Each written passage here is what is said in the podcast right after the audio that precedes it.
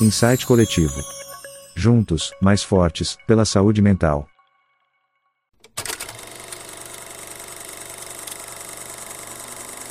Então, gente, sejam bem-vindos a mais um encontro. A gente, hoje, né, vigésimo, eu sempre perco as contas, acho que é o vigésimo terceiro encontro. A gente, nessa, nessa vamos dizer assim, numa, numa rotina né, de, de, encontros semanais com temas diversos em relação à saúde mental. O Insight Coletivo é um grupo de profissionais da saúde que traz periodicamente essas discussões de temas relacionados à saúde mental importantes para o cuidado em saúde mental de modo geral. Eu sou Adriano Araújo, sou médico, psiquiatra, sou criador do Insight Coletivo, que tem essa missão de trazer informações, informações confiáveis de profissionais da saúde que sabem o que estão falando e que trabalham diretamente com o que estão falando. Né? A gente tem essa missão e uma missão que temos encabeçado com muito cuidado e com muito zelo. Inclusive, eu na última semana fiquei muito feliz que a gente conseguiu colocar todos os nossos episódios no podcast. Então, você, além de poder assistir os encontros no YouTube, além de poder assistir esses encontros, todos os encontros anteriores no YouTube com imagem e som, você pode também ouvir o, os encontros no podcast. Então, Tá lá disponível, você é só digitar em qualquer tocador de podcast, Spotify, Apple Podcast, Google Podcast. Você pode pedir para sua Alexa, dizer, Alexa, toque o podcast Insight Coletivo, ela vai encontrar o podcast. Então, em todas as plataformas, a gente tem o podcast disponível com todos os episódios, tá? E você vai poder desfrutar de um conteúdo que eu vou lhe dizer. Você não vai encontrar em qualquer lugar, não. Muito conteúdo aí e muita coisa boa. E a gente é, tem também um financiamento coletivo, né, para tocar esse projeto para frente, para que esse projeto cresça cada vez mais. A gente tem conseguido nossas metas. Nossa meta era ter um canal no YouTube, já temos, um podcast já temos. O nosso próximo passo agora é chegar, é lançar um site onde a gente vai poder albergar nossos nossos artigos, a gente vai poder escrever artigos e deixar albergados lá, ter os nossos vídeos disponíveis, ter um local onde a gente possa interagir, é o nosso próximo passo. Então, isso, o financiamento coletivo ele é uma ferramenta para tornar isso possível, uma ferramenta democrática, porque a pessoa contribui com um valor pequeno, né, mas é, um, mas é pequeno, mas é importante para a gente, e que no montante vai nos ajudar muito a, a crescer com esse projeto. Tá? Se você quiser contribuir, é só você ir no site, no catarse.me barra insight underline coletivo, e aí você vai conseguir contribuir com qualquer valor a recompensa mínima, a contribuição inicial são 10 reais, a recompensa mínima é assistir esses, os nossos encontros ao vivo. E é interagir com a gente, trocar uma ideia, que tem que eu acho que, na verdade, é o momento mais prazeroso para mim, esse momento que a gente está aqui conversando e trocando uma ideia. E depois, se, se, você não puder estar presente, você vai poder assistir depois e, e ou ouvir no podcast. Tem, a gente tem recompensas maiores, tem caneca customizada, camiseta, é, caderneta, enfim, dependendo do valor que a pessoa possa contribuir, ela vai receber lá uma recompensa como agradecimento dessa contribuição para o nosso projeto, tá bom? É esse o recado inicial. Agradecer ao Jales, Jales Clemente, psiquiatra, que está aqui disponibilizando do seu tempo e da, da sua sabedoria para nos ajudar aqui a, a, numa temática que eu acho uma temática, uma temática extremamente relevante, né, que é da neuroestimulação. A gente tem uma, uma história longa, ele vai com certeza trazer isso aqui para a gente sobre neuroestimulação, explicar o que é a neuroestimulação, e é isso, vamos lá, Jales, se apresente para esse povo, meu amigo. Bom, eu sou Jales, né, Adriano já me apresentou, sou psiquiatra, fiz a minha formação aqui na UFRN de medicina e fui, fui para São Paulo estudar psiquiatria na Unifesp, e lá eu pude me especializar nesse tipo de tratamento, né, que a gente chama de neuroestimulação, é, que hoje já está muito mais abrangente. Né? A gente é, costuma classificar como neuroestimulação. Inicialmente era a eletroconvulsoterapia, que é o tema que eu vou abordar hoje, que é o meu tema de, de, de trabalho. Eu trabalho com isso, né?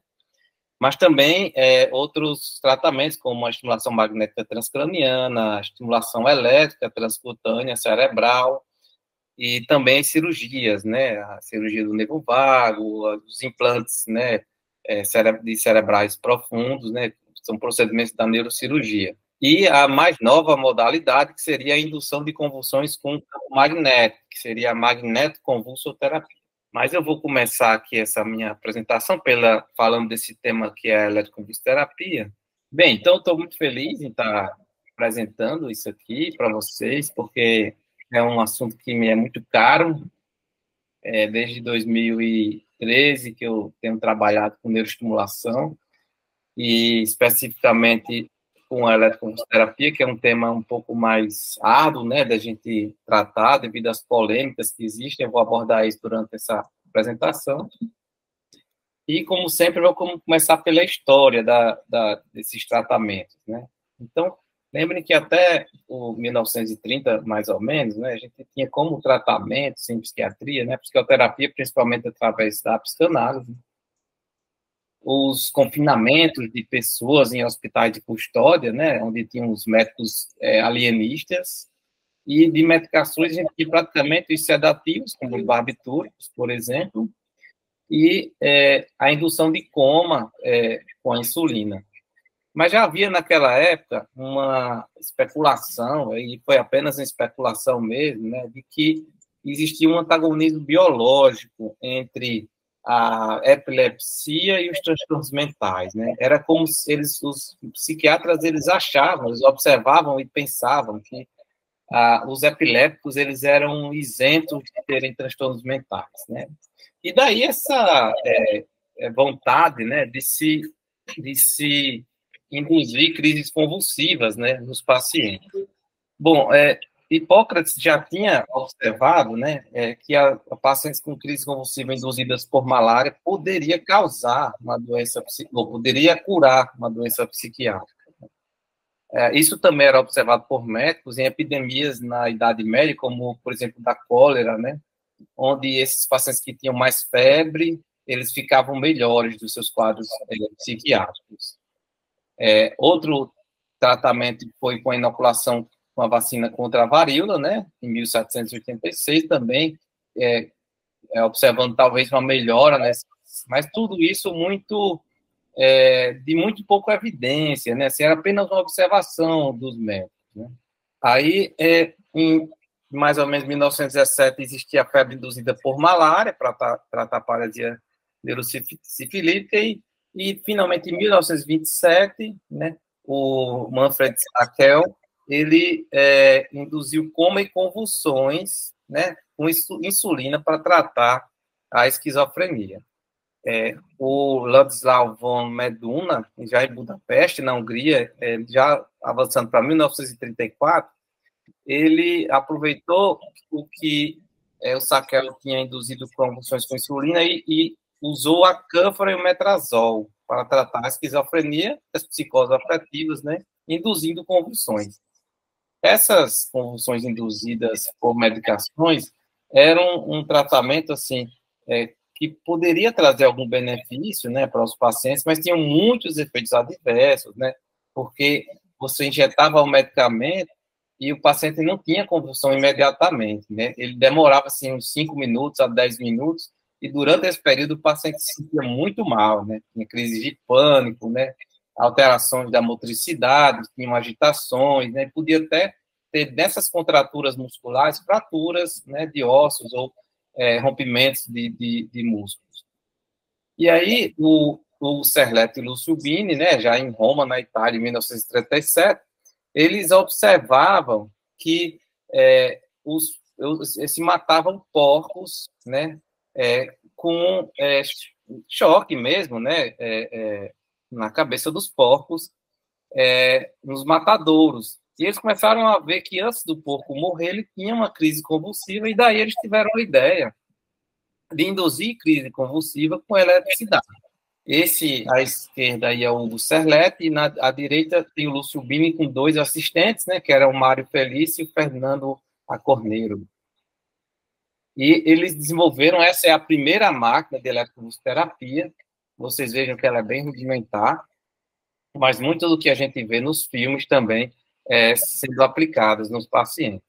A eletroterapia teve um boom, né, por tratar pessoas, tirar elas dos hospitais, né, por é, trazer essa cura, principalmente para as doenças afetivas, né, como a depressão melancólica, como a, a depressão psicótica, mas ela entrou em crise exatamente porque, primeiro, é, era um tratamento que poderia causar muito sofrimento a quem estava recebendo, né? Muita, é, poderia dar muita dor, fratura de ossos também, rompimentos musculares, se a dose aplicada do, do choque, né, na época, é, não fosse suficiente para induzir uma convulsão, o paciente ia sentir muita dor. E aí, é, com a, a, claro que existe sempre um movimento, né, é, antimanicomial, né, das, das, dos grupos, né, que são contra os tratamentos é, empregados pela psiquiatria. É, esse tratamento ficava, é, desde aquela época, estigmatizado, né? E daí, com o surgimento de remédios, como a clorpromazina, na década de 50, né? A eletroconvulsoterapia foi meio que sendo abandonada, dando oportunidade aos remédios que, que na época se traziam uma promessa de melhora é, para os pacientes. É, era um período também onde é, filmes como no Ninho, né, várias novelas, né, vários é, filmes, outros filmes também apresentavam o eletrochoque sempre como um tratamento é, invasivo, violento, né, e, e que tinham razões para se pensar isso sobre a eletroterapia, porque muitos abusos foram cometidos em campos de concentração nazista, por exemplo, né, onde médicos de hospitais psiquiátricos é, eles eles colocavam o paciente para fazer o tratamento, mas colocavam uma corrente contínua e durante, durante minutos, né? E isso o paciente não aguentava, não aguentava e morria, era uma punição mesmo. No entanto, o, o, a, a partir de 1980, né? É, os remédios não cumpriram a promessa que para a qual eles vieram, né? É, se apresentaram na, na década de 50. Então, muitos dos medicamentos, não, a maioria, todos, né, não apresentaram a mesma eficácia que a eletroterapia apresentava desde então. É, e, embora a eletroterapia, do ponto de vista empírico, tivesse ótimos resultados, né, também carecia de evidências científicas, de estudos científicos. Mas a partir de 80, de 1980, quando houve esse ressurgimento, muitos estudos foram feitos e hoje nós temos uma gama de enorme de trabalhos feitos com eletroterapia e muito interessante que eu quero mostrar alguns para vocês aqui. Então, hoje a gente tem um tratamento com maior eficácia, uma técnica segura, principalmente pela ausência de fraturas, né?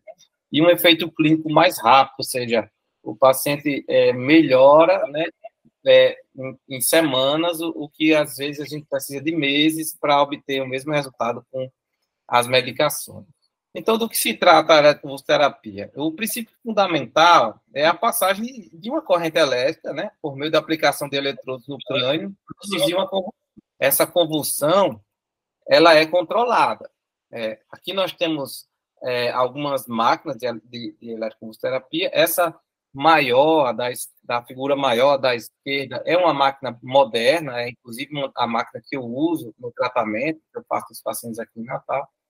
E à direita temos equipamentos um, um, mais antigo, né, onde tinha uma maletinha, muitos psiquiatras até aqui em Natal mesmo já, já me relataram que é, aplicavam as sessões de eletrochoque, né, na época, é, em casa mesmo, então eles chegavam com a maletinha na casa do paciente, é, induzia alguma sedação com algum medicamento, ou mesmo com anestésico, né, levavam anestesista já na época, e, e, e faziam os tratamentos em domicílio, né.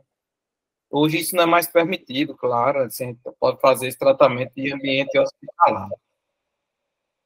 E aqui nós temos uma foto mais é, próxima né, do equipamento, mostrando aqui quatro parâmetros que nós ajustamos na máquina para aplicar a corrente elétrica. Hoje, o, o tamanho né, do pulso é de um milissegundo, ou seja, cada a, a duração do pulso dura um milissegundo é, são geralmente de 20 até é, 40 ou 50 Hz, né, de frequência da, da, dos pulsos elétricos. A duração também varia de 1 segundo até 8 segundos, e a corrente ela é de 800 miliamperes. Essa, a, a, a, a alteração em cada variável dessa vai dar uma carga final em joules, né, que a gente, é, é, ou então em milicoulombs também, que a gente é, usa como se fosse a dose de tratamento. Essa dose de tratamento, é, ela é induzida a convulsão, a gente é, mantém essa dose durante as sessões de eletroconvulsoterapia. Nós posicionamos os eletrodos, né, ou bilateralmente, como nessa figura da esquerda, né, é, aqui tem também dois, dois eletrodos para é, a coleta do, da eletroencefalografia, né, que é os traçados né, da atividade elétrica cerebral, até para saber se o paciente está né, tendo a convulsão e durante quanto tempo, ou unilateralmente, né, porque de maneira unilateral a gente induz a convulsão, convulsão apenas em um hemisfério cerebral e aí a gente obtém menos efeitos colaterais. Para adiantar o assunto, eu vou apresentar aqui, vocês verem como não tem nada de terrorismo, uma sessão moderna de eletroconvulsoterapia. Nós colocamos aqui um, um garrote né, no pé do paciente, porque é, é injetado um bloqueador de todos os músculos, né? A fibrometona, uhum. a succinilcolina mas a gente tem que bloquear o pé direito, porque o pé direito é o único que não vai chegar a esse não, relaxamento foi nem um muscular. Minuto, foi. E aí o anestesista aplica uma medicação que o paciente tem a sedação, e a hipnose também a amnésia, né, de todo o procedimento.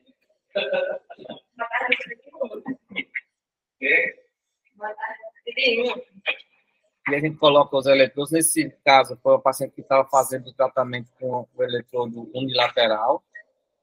Coloca uma, um protetor bucal, porque a parte da boca se contrai, né, independente da. Esse barulhinho é que está passando a corrente, esse barulhinho assim. Vocês veem que a, mais ou menos praticamente o pé direito mexe mais, mas uma parte do corpo também vai ter uma crise convulsiva é, muscular, né? Tônico crônico.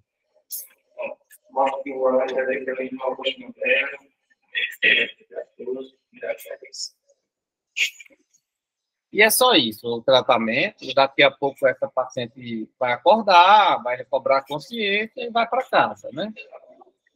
A paciente não, não precisa ficar internado no hospital para fazer o procedimento. Ele precisa ir apenas de jejum e ter uma pessoa que leve e, e traga, leve para o hospital e leve de volta para casa.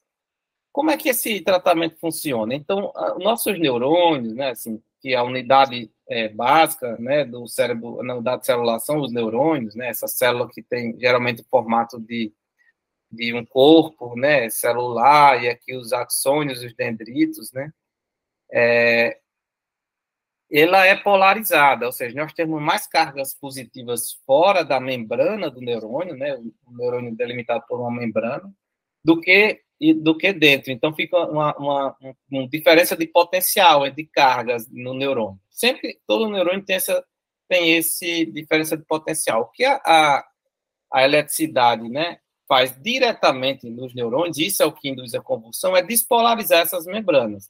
Quando despolariza as membranas, o neurônio sempre libera neurotransmissores, ou seja, ele funciona.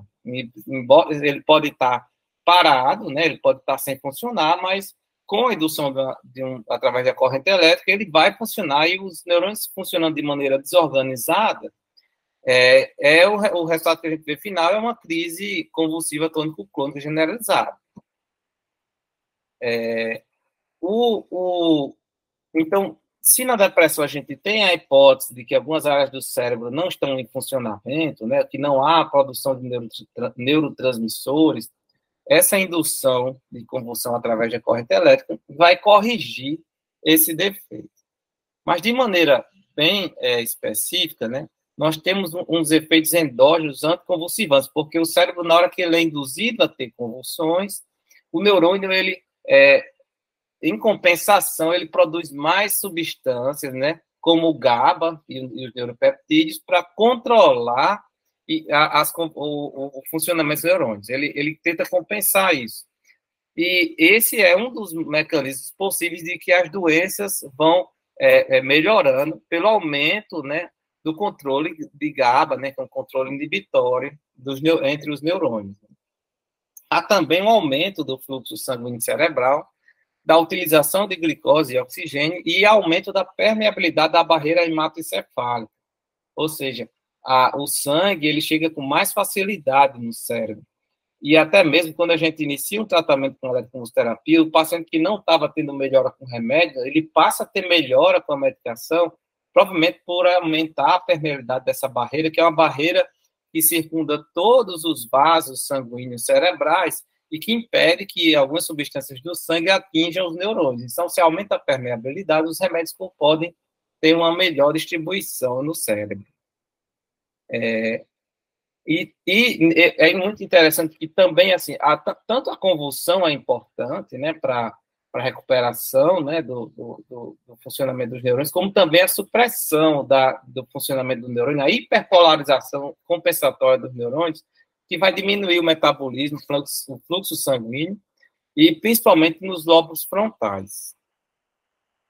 É, a gente consegue comprovar, por exemplo, o aumento das concentrações de GABA, né, com exames como a espectroscopia de, de prótons por ressonância magnética no, no córtex occipital, né, um, um, exame que você dá um marcador, né, é, radioativo para substâncias que compõem esse neurotransmissor e consegue ver um aumento da concentração dele né, depois do procedimento. É, os, os, neurotransmissores glutamato e GABA, né, um é excitatório, como é o glutamato, o GABA é inibitório, então há uma diminuição da razão nas regiões hipocampais no córtex pré-frontal. Isso tudo é observado também através de espectroscopia. A gente também consegue é, é, já, vamos dizer assim, é, delimitar a uma diminuição dos receptores alfa-adrenérgicos, também em hipocampo e córtex frontal, né, além do maior aumento do potencial excitatório do campo pós-sináptico hipocampal, e um número de receptores alfa-2 e neurônios noradrenérgicos do locus ceruleus parece ficar reduzido depois da aplicação da eletroterapia. Esses, esses, essas alterações né, biológicas né, do cérebro, elas mostram assim o possível mecanismo, uma possibilidade né, do mecanismo de ação da, do, do, do, tratamento nas doenças. Né? Mas a gente não tem como é, exatamente dizer, a gente está apenas demonstrando o quanto o tratamento modifica né, a biologia, né, o funcionamento do neurônio. Então, há uma é, alteração no mecanismo de ação ou da, da, de receptores de serotonina, por exemplo, e até da expressão de RNA mensageiro, né, do transportador de serotonina.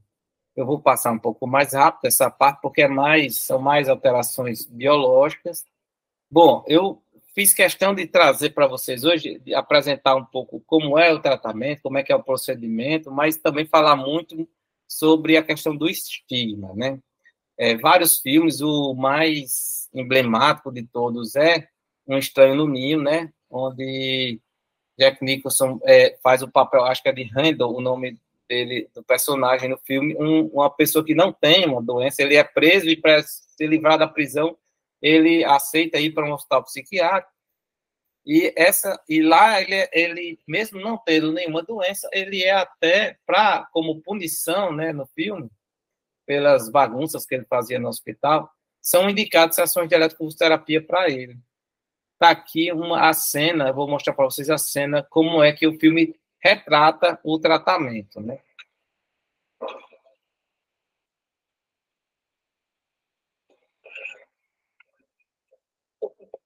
Aí é um paciente saindo do da, da sessão de eletroterapia, e aí vai chegar a vez do, do Randall aí. Mr. McMurphy? Hum?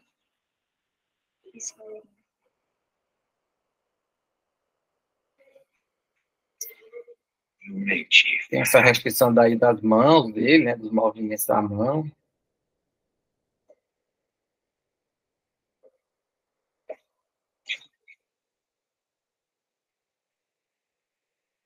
Cigarette break, boys. You'll be fine. She didn't. Ah. Can set up place, Shannon. Boy, there uh, might be a little fluid Opa, fiz alguma besteira aqui.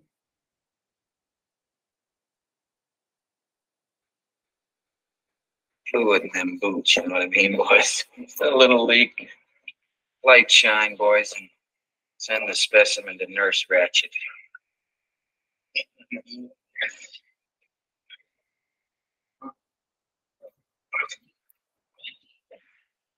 All right, out with your gum. Huh? Out with your gum.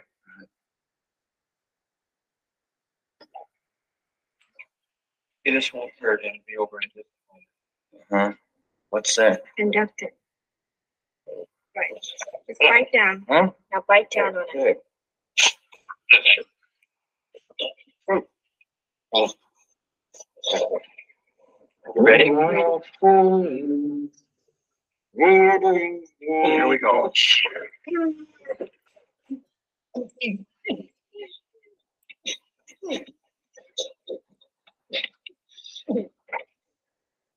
Vejam como é bem diferente, né? Aquela sensação que eu mostrei para vocês que usava anestesia, é, para essas. É, é, claro que aí ele está encenando, ele não recebeu exatamente um, um, um, uma corrente elétrica, não recebeu o estímulo, né?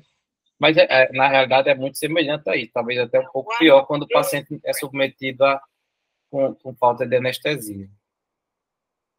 E aí, como ele fica, né, depois do, do procedimento.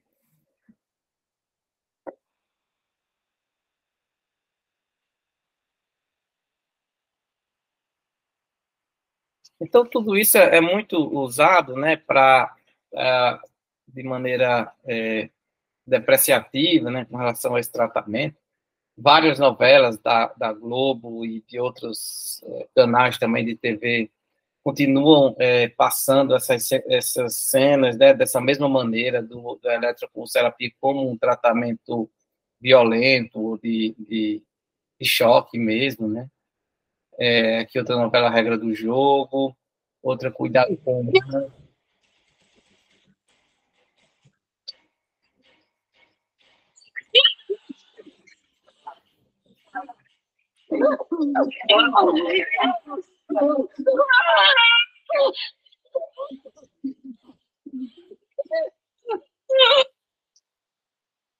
A outra no, novela foi o outro, o outro lado da vida.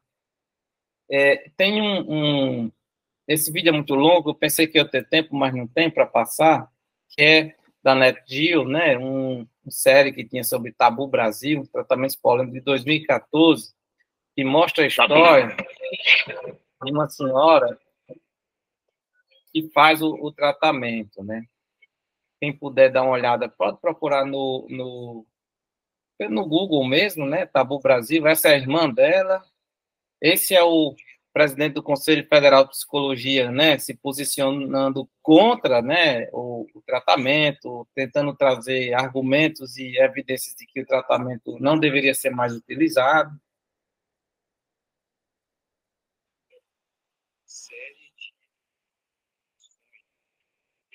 Aqui é a paciente, né, dando depoimento dela de como foi importante ter passado por esse esse tratamento, né?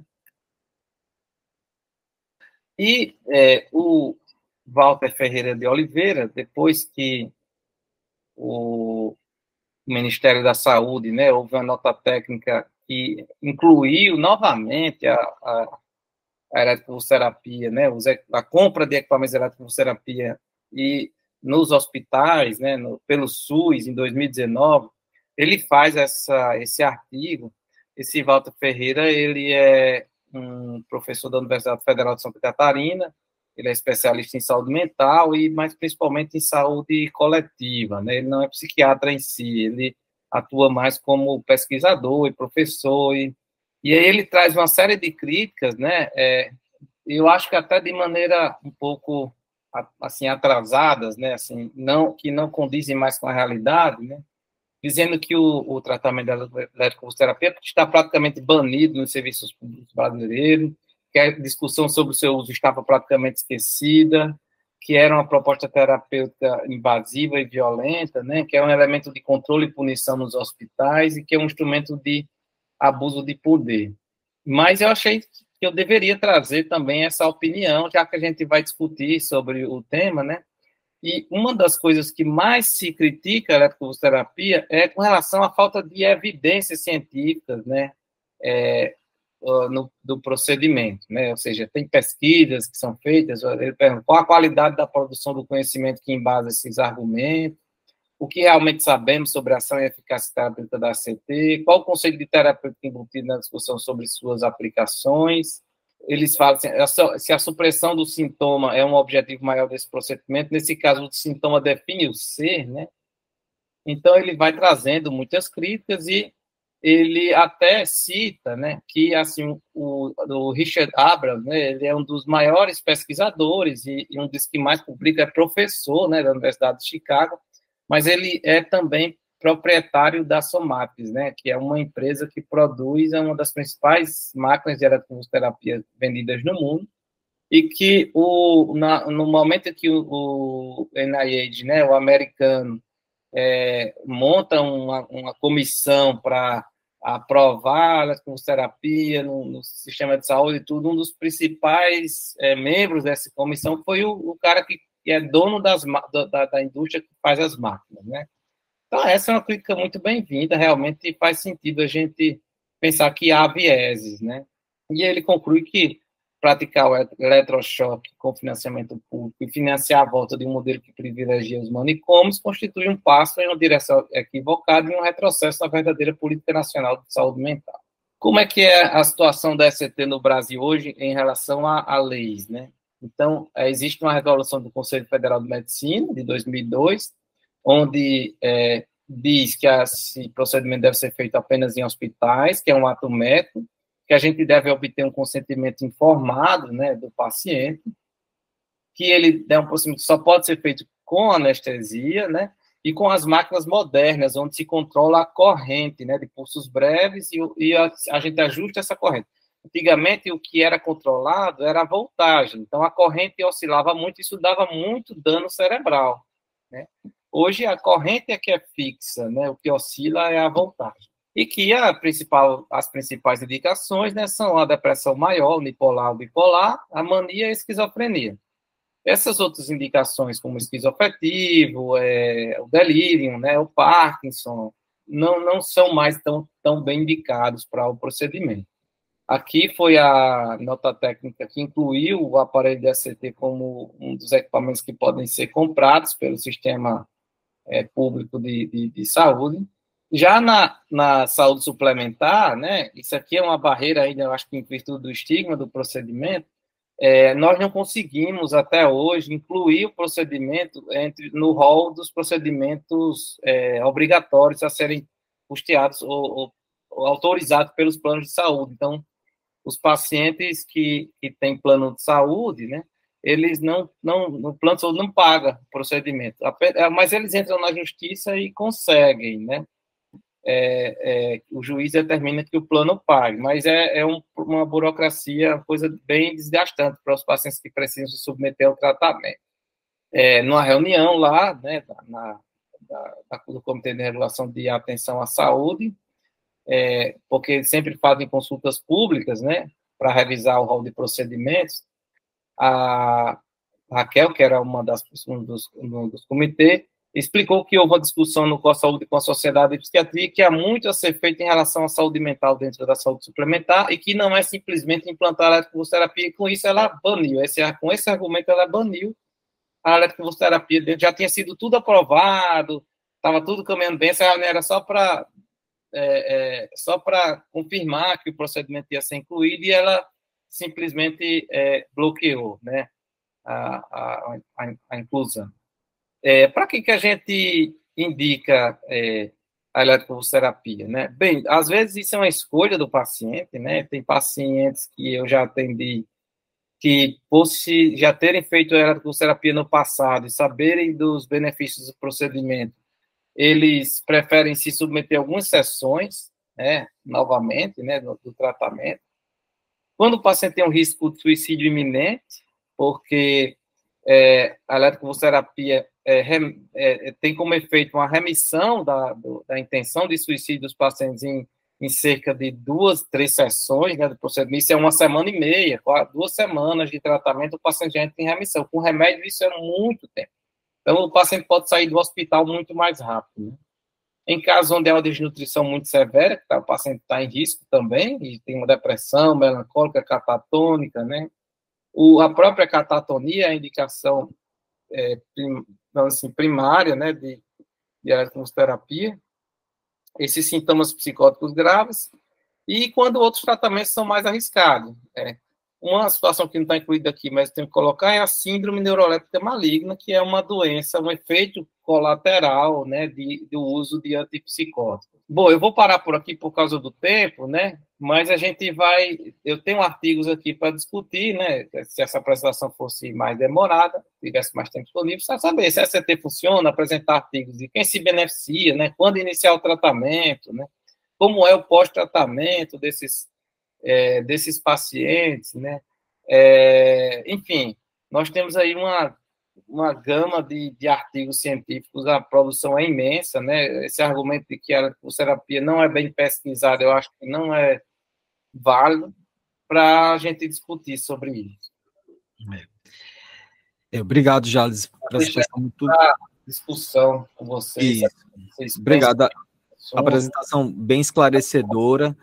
Eu é. acho que eu acho que existe uma, uma assim, quando eu ouço esses argumentos que você trouxe, né, da questão do estigma, da, da dificuldade das pessoas conseguirem é, entender né, e ouvir sobre eletroconvulsoterapia, eu compreendo, eu compreendo, como você mesmo disse que compreende, que entende porquê desses argumentos e porquê dessa, dessa, do estigma e da dificuldade de compreensão.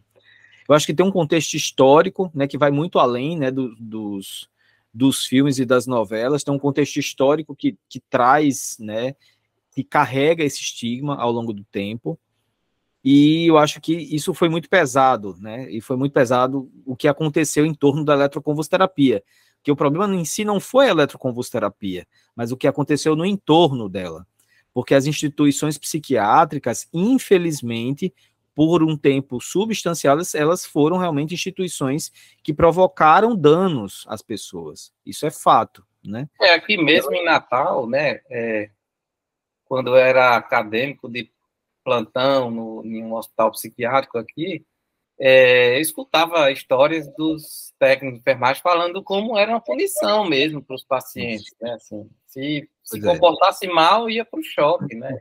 Isso. É a fila do choque, né? A fila do que você Isso. ia choque. Exatamente, a história da fila do choque, exatamente. É. Então, assim, tem, é, e, e, mas é como eu falo, vai além disso, né? Tem a questão de maus tratos, a questão de, de superlotação de hospitais psiquiátricos, a questão da falta realmente de singularização do tratamento, de um cuidado mais individualizado, enfim, uma série de questões Claro que a gente está falando de forma generalizada, né? A gente não pode dizer que todas as instituições eram assim, e a, e a gente também não pode dizer que, as, que essas instituições eram descartáveis, né? Porque elas cumpriram um papel ao longo dos anos e elas tiveram uma importância ao longo dos anos. O que, se, o que hoje se leva em consideração é que, obviamente, aquele modelo de tratamento ele não faz mais sentido. Né? A gente tem hoje propostas muito mais interessantes de tratamento, de tratamento singularizado, de cuidado individualizado das pessoas, né? Enfim, não, é esse o objetivo da aula, mas né, para entender que vai muito além disso.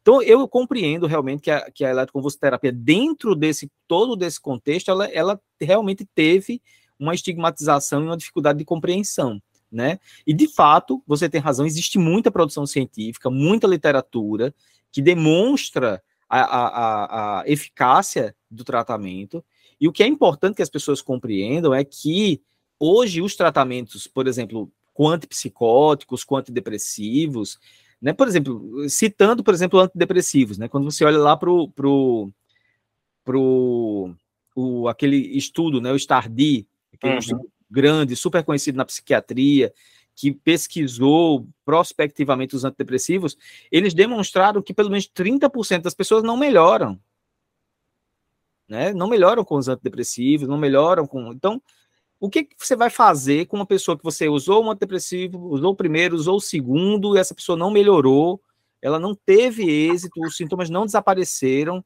e aí tem ideação suicida, tem, é, enfim, o que é que você vai fazer, né? E, e ao longo dos anos, o que é que eu tenho visto? Eu, eu tenho aí 20 anos já na psiquiatria. E o que é que eu tenho visto ao longo desse tempo? Sabe, a gente sabe que existe um procedimento como a eletroconvulsoterapia, que ne, em casos muito graves, ela pode ser uma medida, os guidelines no mundo todo colocam a eletroconvulsoterapia como um, uma opção se os, as outras coisas não funcionam. E, infelizmente, aqui, essa postura da estigmatização, na verdade, exclui essa possibilidade de tratamento das pessoas no geral. Porque ao longo desses 20 anos, o que eu foi que vi? Pessoas abastadas, com posses, podendo utilizar desse tratamento. Porque podiam pagar por ele. E, as, e, a, e a população em geral não, porque elas foram privadas de acesso ao tratamento, a esse tratamento especificamente, né? Então, eu acho que, de fato, é algo que a gente precisa discutir, a gente precisa é, trazer à tona, né, é, para discussão, para demonstrar. E é por isso que eu, que eu é, é, agradeço muito você ter vindo aqui para conversar, né? Porque tem muitas pessoas que precisam escutar, né? Essa é, essa forma, esse cuidado, essa esse procedimento que é um procedimento como qualquer um outro, né, Jales? Eu acho que a medicina tem até procedimentos bem mais invasivos do que a eletroconvulsoterapia. Sim, tem, tem muitos, né? É, agora essa moda do uso de, de anabolizantes, né, para estéticos, que agora o CFM resolveu publicar, que é proibir, né, tudo, mas são, são tratamentos que também trazem muitos mal, maus muito maiores, assim, né, de, com relação ao corpo, do que é, o, a é uma coisa simples, né, é, teoricamente, assim, na prática é simples. Sim. As pessoas têm muito medo, assim, na, também de dos efeitos colaterais, né? Então, assim, é, o fato de tomar uma anestesia, né, de, de, de que durante o procedimento, né, o coração acelera, é, dá uma diminuída nos batimentos, acelera muito, então é, o corpo exige um pouco do coração, então para quem é, tem risco de infarto, né, é um pouco pior, como qualquer outro procedimento cirúrgico faz as pessoas terem um pouco de medo assim, do procedimento, mas de maneira geral a, o índice de mortalidade é praticamente 0,01%, né? Coisa quase insignificante. Eu nunca tive, eu particularmente nunca tive nenhum problema fazendo o tratamento por eletroterapia, mas já nesse serviço que eu é, fiz a minha formação em São Paulo, já, já, a gente teve um caso de, de morte, realmente, mas também foi uma exceção, era uma muito idosa paciente, e a gente acha que, na verdade, foi uma falta de cuidado, porque o, o, a equipe de enfermagem saiu da sala e a paciente ficou sozinha, deve ter acontecido alguma coisa que... É, o outro efeito colateral que também as pessoas têm muito medo é que, é, durante o período do tratamento, o, há uma piora na memória, né, assim, a, a memória anterógrada, dessa memória de curto prazo, então, é, esse são sintomas cognitivos, de uma maneira geral, é, sintomas cognitivos, há uma, alguma piora disso. Por exemplo, não dá para tomar decisões importantes durante o período que você faz o tratamento, não dá para você confiar muito na sua memória, né? nem na sua. Porque você esquece mesmo as coisas, né? Isso não acontece com todo mundo, mas é, um, é, o, é o calo da terapia, são os efeitos cognitivos, mas só que a gente já tem um monte também de pesquisa mostrando quanto que esse, esse efeito colateral ele some, né, desaparece com o tempo. Depois, porque a pessoa faz uma, uma, uma sequência de, de, de, tratamento, depois para de fazer. Na, maioria das vezes não precisa de tratamento de manutenção, né? E aí é, melhora disso, né? Fica bem novamente. Olha que interessante, Jales. É, Magali escreveu aqui no chat, ó. Eu ignorava a evolução e a existência desse tratamento. Estou na faculdade de psicologia e o assunto sempre é tratado na, na, na luta antimanicomial, mas nunca foi levantado como um recurso de tratamento seguro hoje. Pois é, Magali. É, é essa é a nossa realidade mesmo, assim. Inclusive, para nós psiquiatras, também é difícil indicar o procedimento, porque é, a gente não sabe como é que o paciente vai reagir. Eu recebi essa semana, há três semanas, um paciente com que já tinha feito vários tratamentos, que não estava nada dando certo. A vida dele estava um fracasso, ele tinha um cargo é, alto numa empresa multinacional e perdeu, hoje vive afastado pelo INSS, é, deixou de morar com a família, que é ter uma mulher e duas filhas, para voltar a morar na casa da mãe, porque ninguém tinha confiança de deixar ele sozinho em casa, né? Então era uma depressão assim bem crônica, arrastada. E eu, assim, é, ofereci, né? Falei da possibilidade do tratamento com terapia, tudo isso que esse paciente nunca mais voltou, né? É, eu, tô, eu até mandei mensagem para ele esses dias, pedi para minha secretária entrar em contato também, e eles nem deram notícias. Eu acho que eles se assustaram com o que eu falei. Uhum, é, provavelmente. Né, por terem essa, essa. E olha que eles têm médico na família, né? E por essa proposta, né, assim, muito assustadora. Mas, assim, a gente também não pode é, é, trabalhar é, escondendo que existe isso, né? É, talvez esperar um momento mais adequado para para indicar o procedimento, né? É, conversar antes, saber da possibilidade e tal. Mas é, é um problema, é um problema. É, durante, a, a, isso é fruto de durante muito tempo esse tratamento não está acessível, sabe, Jales? Durante muito tempo não esteve acessível. Hoje Hoje a gente tem o Hospital Universitário fazendo eletroconvulsoterapia aqui em Natal, né? Mas durante muito tempo isso não era uma realidade, a gente não tinha como fazer, a gente não tinha como, né, é, é, é, que a, a, população em geral tivesse acesso. E aí também os profissionais de saúde não tinham acesso. Você imagina quantas, quantas e quantas turmas de medicina passaram pelo Hospital Universitário sem entender sem ver, sem saber o que é uma eletroconvulsoterapia feita de forma adequada, só tendo notícia então, isso, isso não faz com que realmente as pessoas consigam compreender como é que o procedimento é feito e como ele é, ele é tratado, né? Então, isso acaba sendo, sendo um problema. Oi, Aline, pode falar. É, durante toda a faculdade de psicologia, a crítica à eletroconvulsoterapia vai do começo ao fim. E eu sou psicóloga formada na instituição privada aqui de Natal, que é referência na formação mas a luta antimanicomial é constante. Mas pelo preconceito mesmo, pela desinformação, talvez, por toda essa crítica de achar que não serve, que é a violência, assim como se considera a violência obstétrica, muitas práticas que foram feitas por anos e que algumas realmente chocam, outras realmente eram alternativas que eram encontradas na época, e a cultura vai mudando, as coisas vão mudando também. Mas uma coisa que, que você falou, é, Jales, e que entre as indicações, vocês, inclusive os psiquiatras, sentem até um receio e a insegurança de propor, porque às vezes o paciente, a família o contexto não, não vai considerar válido a eletroconvulsoterapia.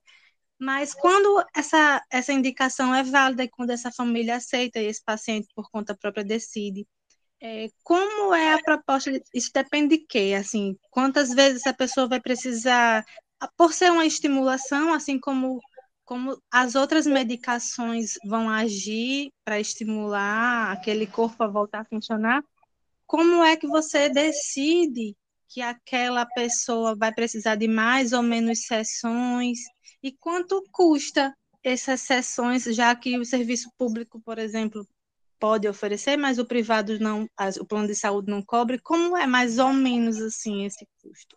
Bom, então é assim, se você tem uma, se o, psiquiatra né, avalia que você está refratário aos, a principal momento de indicar é quando há uma refratariedade aos, aos remédios, né, o paciente que tem uma doença, já se usou é, os remédios que, que poderia melhorar, já fez os, os tratamentos psicológicos também, é muito importante, tem muitos pacientes que às vezes vêm para avaliação de fazer o procedimento de eletroterapia que nunca se submeteram a, uma, a um tratamento psicológico em combinação com a com a, a, a, terapia medicamentosa, e isso me preocupa muito. Geralmente eu até peço assim mais cautela da, do, do, dos profissionais que indicam algum paciente dessa maneira, porque, é, enfim, a gente sabe que, que não é somente a biologia que, que ali que, que traz os, os, sintomas, né?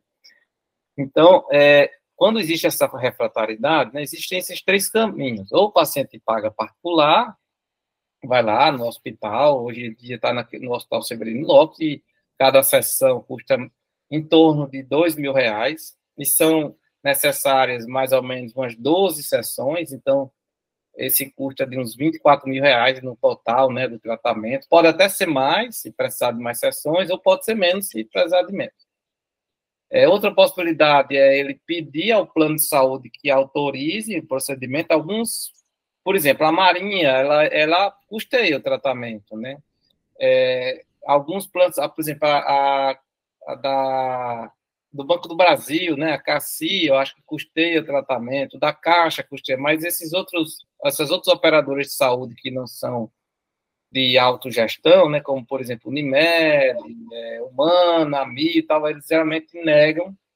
E aí o paciente, ele, ele pode, é, como é um direito dele, ter acesso ao tratamento, ele pode questionar esse direito através da, da, da de um processo jurídico e, gera, e em 100% dos casos que eu tenho hoje, os, eles conseguiram, o juiz deu uma liminar para uh, os planos custear o tratamento e ainda recebem indenização por danos morais, alguma coisa nesse sentido. E outra possibilidade é dele fazer o tratamento aqui em Natal, por exemplo, no onofrilox. Né? Então, existe um... O médico do paciente manda um, uma solicitação, um e-mail lá para... Todo psiquiatra daqui em Natal geralmente sabe que pode mandar esse e-mail, né? Porque tem grupos de WhatsApp, isso é muito discutido.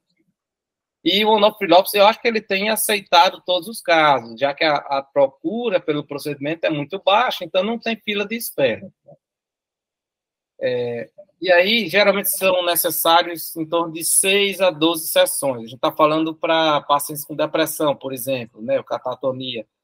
Pacientes que têm esquizofrenia refratária, aí a gente já precisa de mais sessões, às vezes vai até 20 sessões né, de tratamento.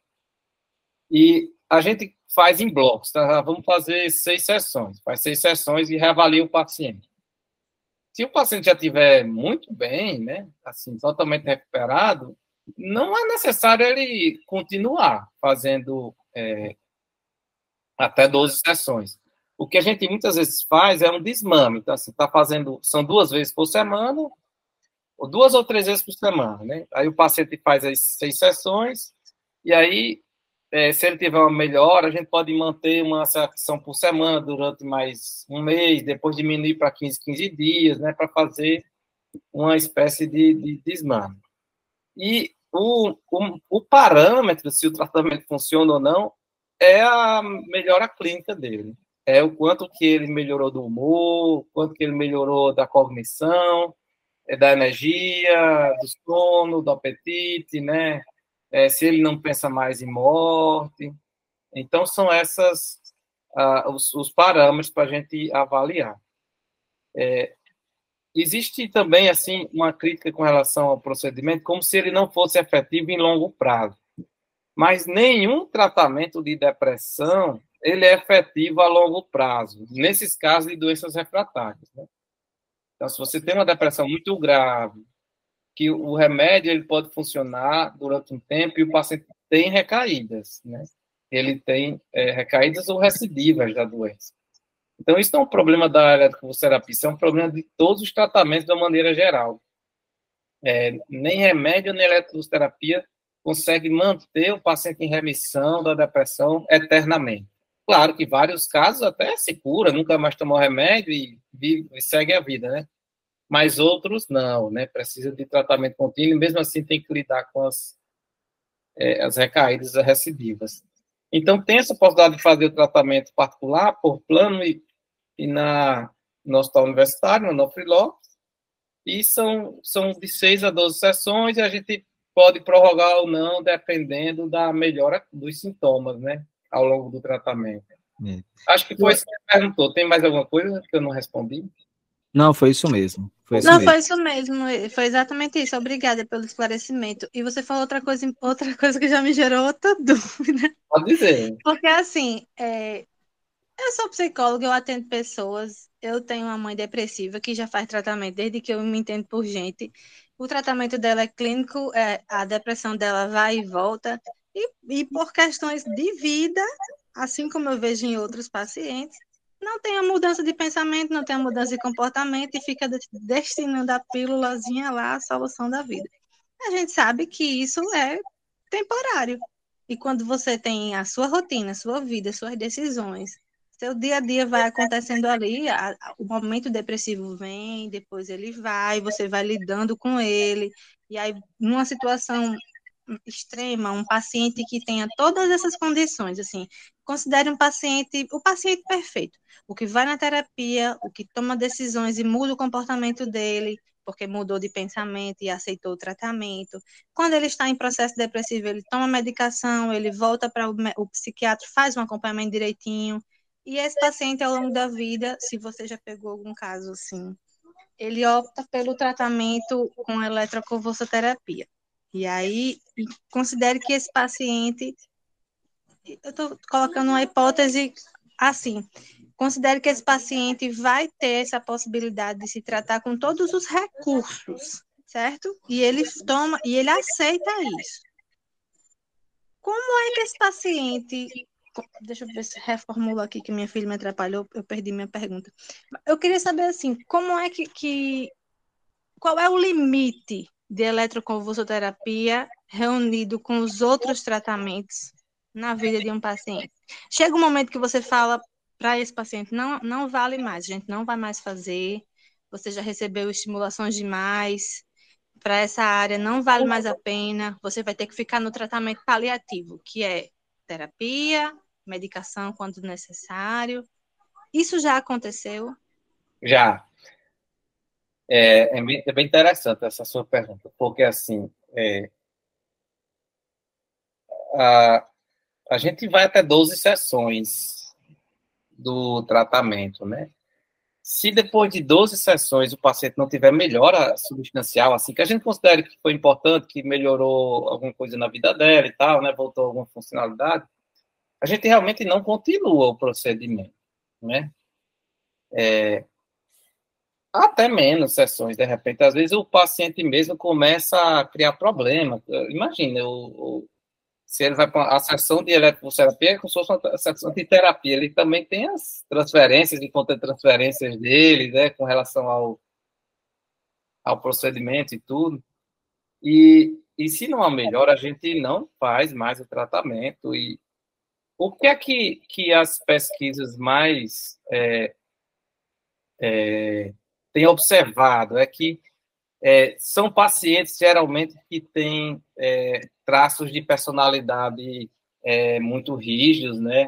Principalmente no, nos pacientes que se parecem mais com a personalidade borderline. Né? Então, é, que aí a gente fica naquela dúvida se é uma se é depressão, doença depressão, né, ou se é um paciente que tem transtorno de personalidade e, e o humor dela é diferente do humor de uma pessoa que tenha depressão é, unipolar ou bipolar, né? Se o mecanismo da, da depressão é muito diferente, porque é, como assim a gente pacientes que têm um episódio agudo de depressão, é, o índice de eficácia é de 90% do tratamento, chega até 90%. Então, ou seja, quase todo mundo fica, melhora com esse procedimento. Quando não melhora, que eles vão olhar o que está acontecendo, geralmente são esses pacientes que têm traços de personalidade borderline, ou então de outro tipo de personalidade, né? E aí a gente acha assim, ah, então isso não era uma questão de humor mesmo, enfim, né? Não sei. É, mas o paciente ele pode é, fazer ciclos de eletroterapia. Por exemplo, eu estou com um paciente que está fazendo o procedimento, já é a terceira vez que ele volta. Então, ele faz uma, um, um, ciclo, melhora, a gente atinge a melhora total lá e tal, a gente dá alta dele, porque também é, manter o tratamento é, permanente, assim, ah, mesmo que seja uma vez por mês, isso não tem evidência de que a, a depressão vai é, manter em remissão, né? Então, ele, quando volta a crise, ele volta para o tratamento. Então, é, é, como se fosse um tratamento agudo. Mas essas situações, é, como eu falei, podem acontecer e é muito ruim, porque geralmente as pessoas veem a eletroterapia como o último recurso. E aí, se a eletroterapia não deu jeito, é porque minha vida não tem jeito mesmo. Então, eu sempre aviso antes, olha, tem pessoas que, infelizmente, né, não, não, por alguns motivos, podem não responder ao tratamento e tudo, né? Mas fica uma situação muito constrangedora. Para mim, né, que, que, que mais ou menos estou ali como se fosse o salvador da pátria, né? Assim, que, e, e para a própria família, assim, que ficou tudo muito perguntando, assim, é, teve uma família que uma vez até achou que o problema era na minha técnica e foi para outra cidade, sendo que a técnica da terapia é, é tão simples assim que não tem o que fazer. Você é, já ajusta uma carga na máquina e aperta um botão. Não, não depende assim de habilidades de quem está é, manejando o tratamento. É. Mas é isso. Aqui, acho que a Magali fez um comentário também. Isso. Que... Isso, vou ler aqui. É, ela, ela escreveu assim: é essencial um cuidado para não banalizar um uso que deve ser criterioso, mas estou positivamente surpresa e aberta a estudar essa técnica. Conheço pessoas com uma longa luta de tratamento medicamentoso sem sucesso, e existe uma técnica que pode ajudar a não e não tem sido discutida como deveria. Obrigada por compartilhar esse conhecimento, Jales. É, Magali, as duas frases que eu mais escuto, assim, quando eu falo de eletroterapia para alguém, assim, é assim, principalmente até entre os médicos mesmo, assim, esse tratamento ainda existe, né? E a outra frase é, por que não me falaram desse tratamento antes? Então, são, são contraditórias, né? Mas é, é assim. É, é isso mesmo.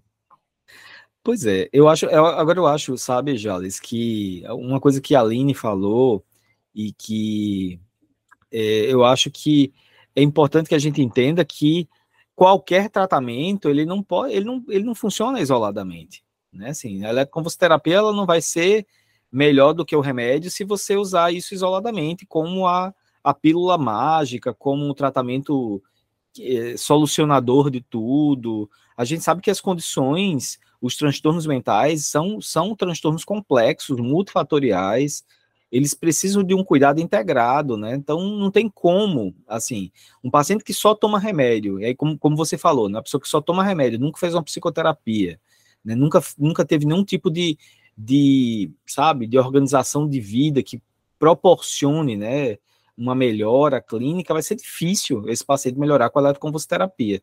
Né? Vai ser difícil você indicar e dizer que isso vai ser solucionador.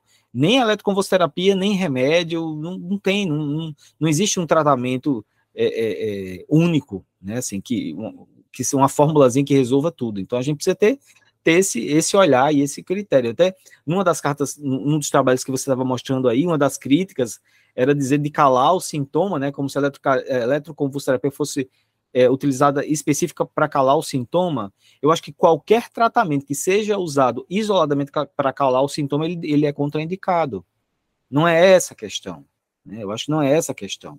A gente precisa ter um olhar, é, e é o que eu defendo, de um tratamento integral. E um tratamento integral, ele, ele, ele inclui todas as possibilidades. Então, se ele inclui todas as possibilidades, ele deve incluir, sim, a possibilidade da eletroconvulsoterapia, né? Ou, ou da, da estimulação magnética, ou, sabe, de, enfim, de, de, de, possibilidades, né? São, que são outras possibilidades das já utilizadas, né?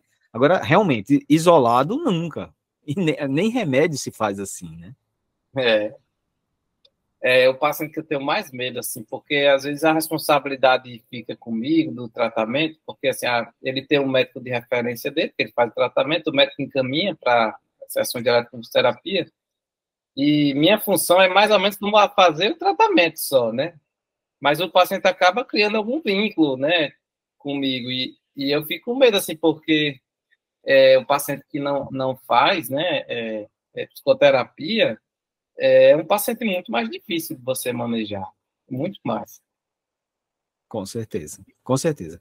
Gente, já são 21 e 19. Queria agradecer muito, viu, Jade, sua presença, né, dizer que foi, foi muito boa a aula. Uma pena, hoje acho que as pessoas estavam mais ocupadas, não puderam estar aqui ao vivo, mas eu tenho certeza que todo mundo vai vai assistir, né, gravado lá no YouTube, ou vai escutar no, no podcast e vai e vai com certeza desfrutar dessas informações. Se você tiver alguma dúvida, você que está assistindo gravado, quiser perguntar alguma coisa, só mandar uma mensagem, né? Pode mandar uma mensagem para a gente, ou no YouTube, ou no, no, próprio podcast, ou no Instagram, e a gente leva para o Jales essa dúvida, tá? Para dirimir aí as dúvidas que a gente possa ter em relação a isso. É um conhecimento importante, eu acho que é um conhecimento que precisa ser compartilhado e democratizado, a gente precisa levar isso. Veja aí o, o, relato que a Aline trouxe, né? Magali também, né? De não ter acesso a essas informações, porque são informações muito específicas realmente da área da psiquiatria, é como se estivesse dentro de um nicho, né? e as outras categorias não tivessem tendo acesso a isso. Então, eu acho que é esse o espaço que a gente está criando aqui, é um espaço de democratização do conhecimento que a gente possa aprender. Eu aprendo muito aqui, aprendo com Jales, aprendo com todo mundo que vem aqui, porque eu acho que é esse, é esse o objetivo da gente aqui, é aprender, aprender e aprender. Alguma palavra final, Jales? Eu tenho, eu queria passar um vídeo de quatro minutos. Você acha que dá tempo ou muito? Dá, pode passar. A gente encerra com o vídeo. Pronto. É um tratamento mais eficaz do que eletroterapia, mas eu uso muito, mostro muito para os pacientes. Deixa eu compartilhar aqui com todo mundo. Eu sugiro a você que estiver no podcast nesse momento que depois assista o vídeo no YouTube ou no Spotify. Vale a pena.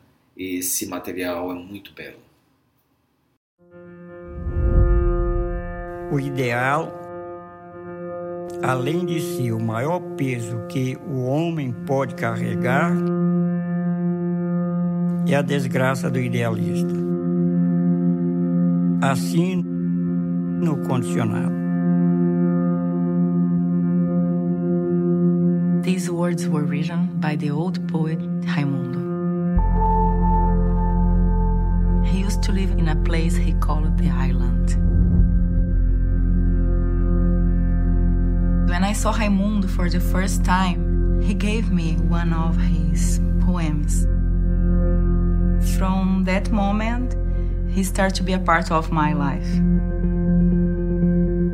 Writing is his passion. He writes every day. Higiene material. Higiene mental. Aqui não sei qual é a mais difícil de praticar. Condicionado. Raimundo always wanted to publish a book of his poems.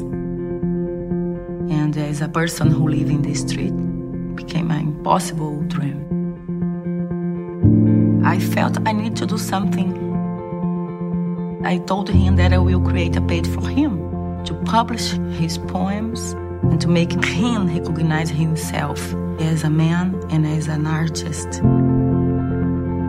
People start to, to get close to him, to talk to him, to go there, to say, Hey, I saw you.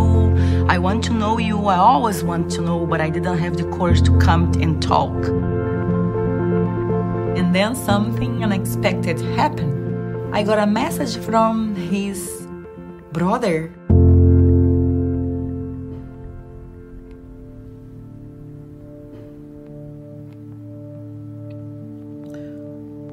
após 57 anos, pude te encontrar.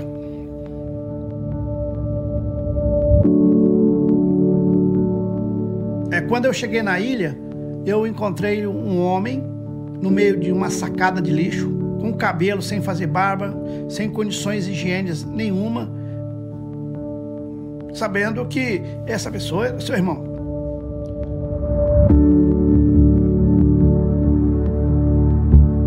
Sugerir que viesse morar comigo.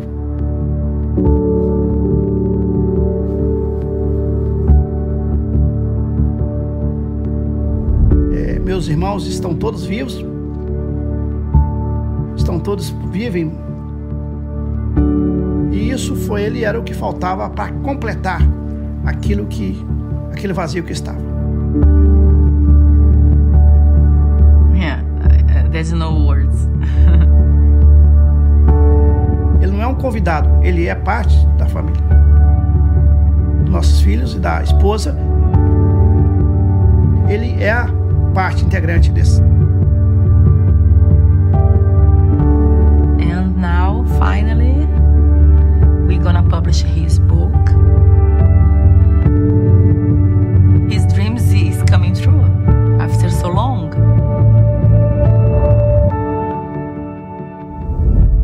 desgraçado do homem que se abandona.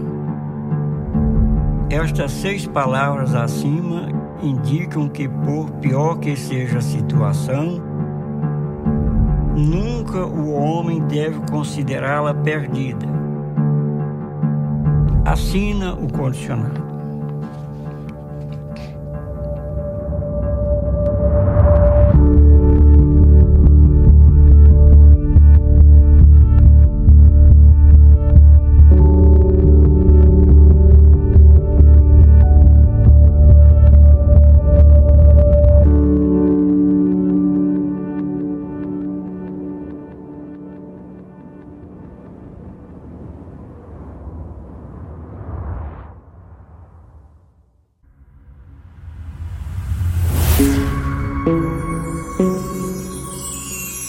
Insight coletivo. Juntos, mais fortes, pela saúde mental.